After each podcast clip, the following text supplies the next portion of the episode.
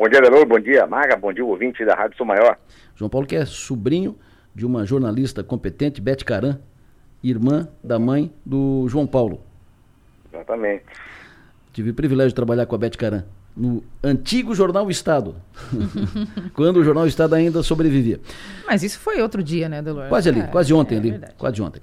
Uh, João Paulo, estará hoje em Criciúma, voltará a Criciúma, o presidente do BRDE, João Paulo Kleinberg, virá para um evento na, na SATIC, confraria, vai falar sobre ações do BRDE na região sul de Santa Catarina e na oportunidade vai assinar um termo de cooperação entre BRDE e SATIC. O que, que, vai constar nesse termo de, de cooperação? Que será acertado, uh, que será formalizado nesse documento, nesse termo que será assinado hoje, presidente?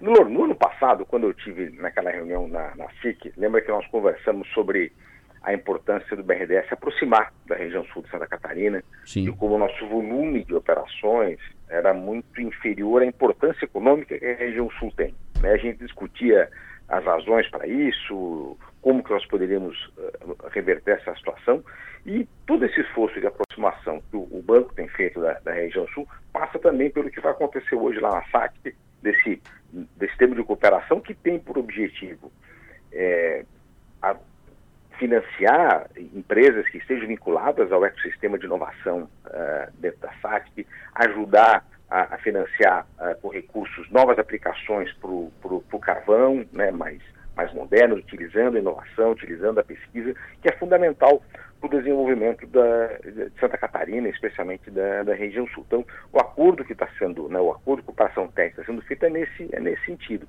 Uh, o BRDEC é o maior operador de recursos da FINEP do Brasil. Só no ano passado foram mais de 500 milhões de reais que foram, que foram aplicados à FINEP, que hoje é o recurso é o crédito mais, mais barato, o crédito mais vantajoso que existe para justamente financiar a inovação. Né? É, é o que compõe o principal, a principal pauta do programa hoje, lançado pelo governo federal, de incentivo de inovação na indústria, né, que foi anunciado agora há três, quatro semanas atrás aí pelo, pelo, governo, pelo, pelo governo federal. O vice-presidente Alckmin esteve na Fiesc fazendo uma apresentação sobre isso também. Então, o objetivo é estreitar essa relação para permitir que o, que o nosso crédito possa chegar de inovação para quem precisa e também contribuir com o esforço que a SAT tem feito é, de desenvolver aí todo o sistema de inovação na região sul. Então, acho que está dentro desse esforço de aproximação é, do banco, né? o banco que, como eu já falei várias vezes, quer se aproximar cada vez mais da indústria, quer se aproximar cada vez mais de quem inova, quer se aproximar